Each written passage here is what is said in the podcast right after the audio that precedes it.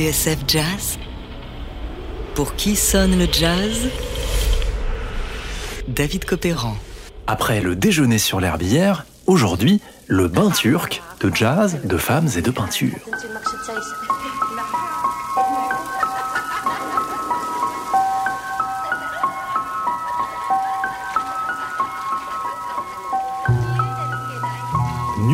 Nues, allonguies sur des sofas, des femmes, des dizaines de femmes, se prélassent et se bichonnent. Au premier plan, un petit plateau. Tasses, coupes et autres récipients soigneusement décorés sont posés là, ainsi que du thé et quelques fruits.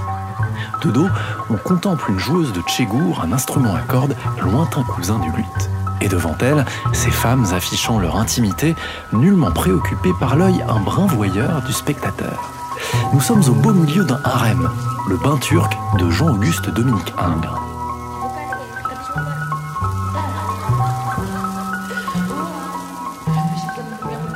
Fantasme d'Orient, ode à la sensualité, scène ouvertement érotique, le bain turc réalisé entre 1852 et 1859 provoque un certain émoi en haut lieu.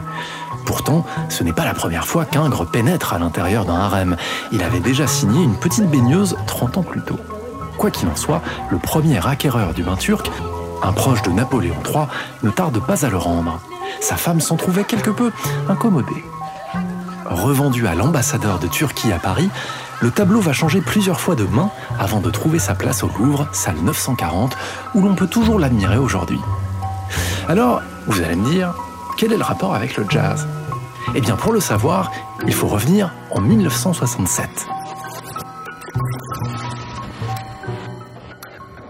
Cette année-là, un album, tout ce qu'il y a de plus curieux, fait son apparition dans les bacs des disquaires, et pour cause, difficile de passer à côté de sa pochette. On y trouve, reproduite au format vinyle, la peinture de Jean-Auguste Dominique Ingres. L'album, paru sur le label Douglas Records, du producteur Alan Douglas, est celui du batteur Pete LaRocca. Pour ceux qui ne le connaissent pas, Pete LaRocca, de son vrai nom Peter Sims, a grandi à Harlem et fait ses gammes dans les orchestres de salsa batteur nourri au jazz moderne, il fut repéré par Max Roach qui l'a recommandé au ténor Sonny Rollins à la fin des années 50. Musicien branché sur l'avant-garde, Pete LaRocca devient en 1960 l'un des premiers batteurs de John Coltrane, jouant avec lui dans un loft new-yorkais avant qu'un certain Elvin Jones ne lui chipe la place.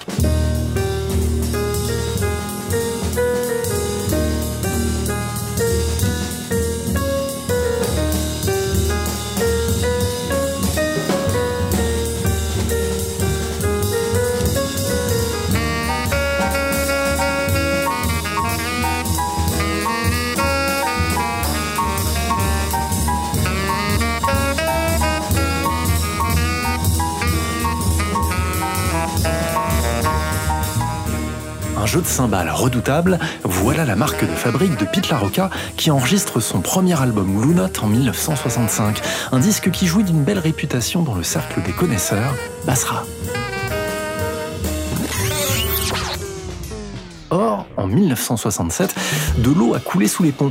Toujours batteur de jazz, La exerce en parallèle le métier de chauffeur de taxi histoire de joindre les deux bouts.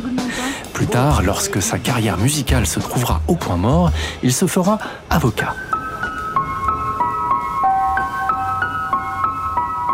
En attendant, c'est avec John Gilmore, ténor du Sonra Orchestra, Chick Corea au piano et Walter Booker à la contrebasse, que Pete LaRocca donne sa version du bain turc, Turkish Woman at the Bass.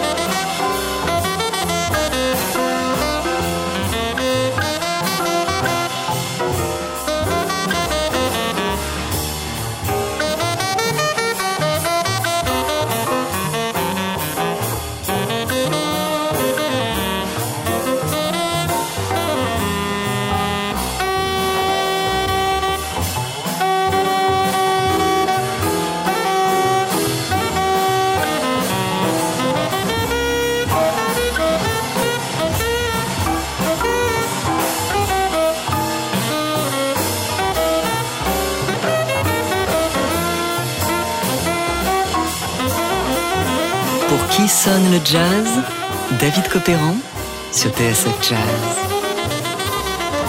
Aujourd'hui, le bain turc de jazz, de femmes et de peinture. C'était Turkish Woman at the Bass par le batteur Pete LaRocca avec le solo de ténor de John Gilmore et le piano de Chick Corea. Influence coltranienne, modale, afro-cubaine et même orientale, le disque de LaRocca entend bien faire écho à l'humeur créée par son modèle.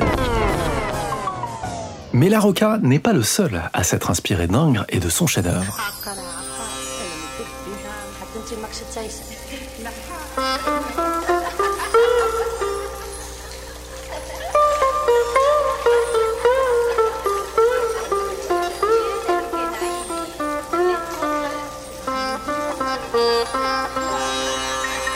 sitar, cymbales, effets électroniques et instruments accordés au quart de ton, bienvenue dans le jazz du futur.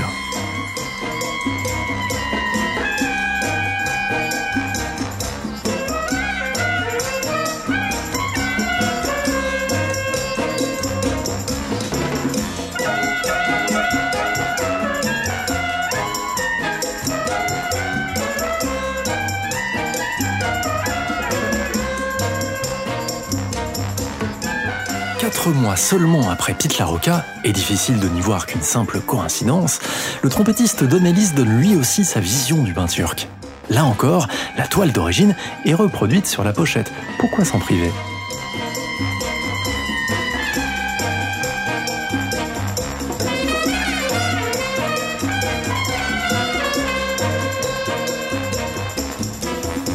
Essayez d'imaginer les Beatles qui rencontreraient Stockhausen, Ravi Shankar et l'encyclopédie du jazz de Leonard Feather.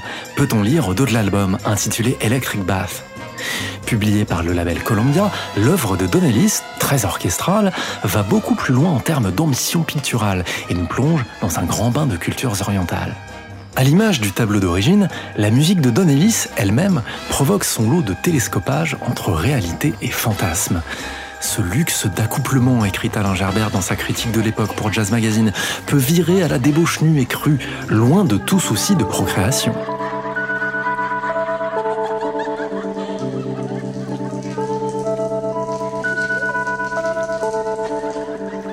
Pour finir, s'il y a un passage du bain turc de Don Ellis qui rend grâce à cette noce du nu, c'est Open Beauty, Alain Gerbert en 1968.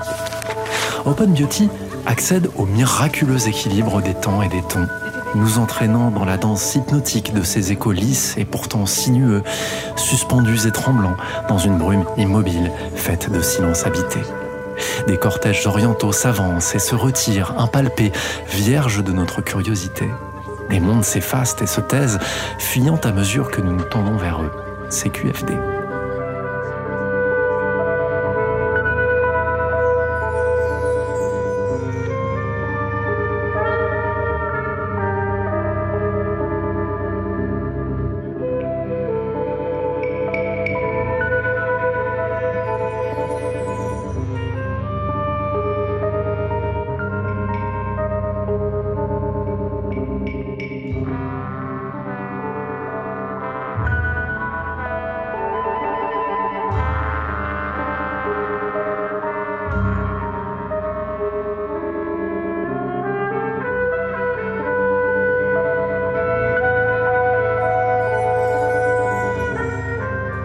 Turkish Woman at the Bath de Pete LaRocca a été réédité chez Fresh Sound en 2004 et vient de réapparaître en import japonais.